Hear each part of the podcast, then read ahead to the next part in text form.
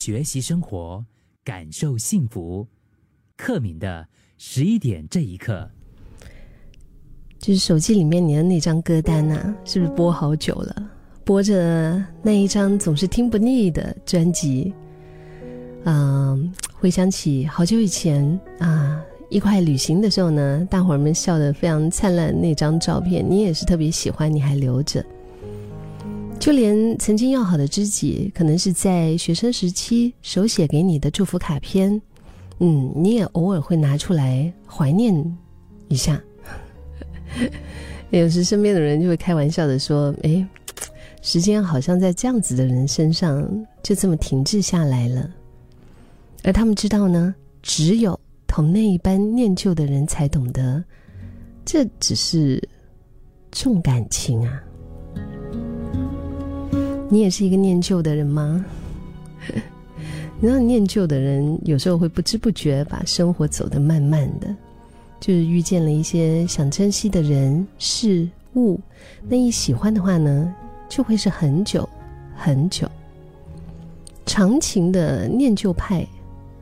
有三个非常可爱又值得好好珍惜的特质，可能就是因为习惯珍藏回忆的你，会特别有共鸣吧。又或者说，想起身边那个比谁都还要重感情的老朋友，念旧派看上去是比较温柔安静的，可能甚至有时候会给人一种比较神秘、不容易亲近的印象。但是心思细腻的他们，其实就是只是有点慢热罢了，慢热。慢熟，但是在认识很久的老朋友面前哈，你就非常，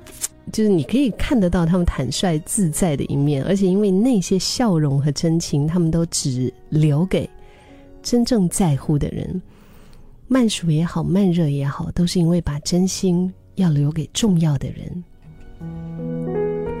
而且个性善良、率真的念旧派有着非常强烈的同理心，就当身边的朋友需要聊一聊，他们往往会是非常棒的聆听者。除了设身处地可以理解身旁人的情感和心情，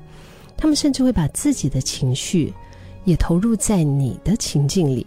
那有时候听着听着，他们反而比当事人先难过了起来。念旧派的同理心。还有细心，也让他们能够记得关于珍视之人的每一件小事，所以他们总是能够给出有深度的一些想法和建议。我们刚刚不是说念旧派特别重感情吗？对不对？重感情的人，我觉得有一样东西是特别特别富有的，就是我们的回忆。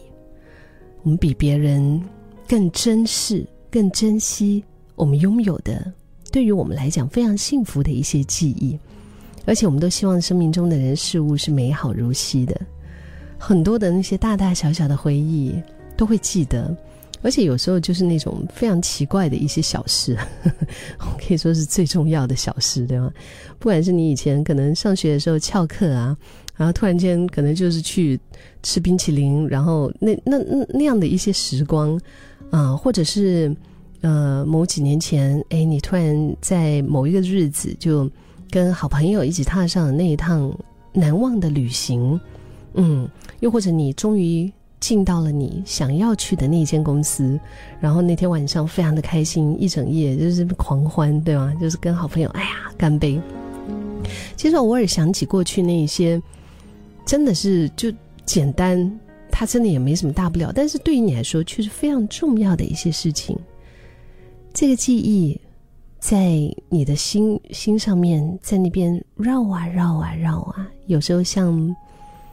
波浪一样，就荡漾着。跟你会回忆，你会希望说，哎，是不是哪一天可以再相聚小酌，能够怀念过去，也聊聊现在，就是哪怕相约哎的时候，也可以让你们之间的那一些回忆啊，就是变得嗯。真的特别的醇香吧，就好像你在干一杯的时候也是一样哈，跟音乐和艺术一样，你在品尝的，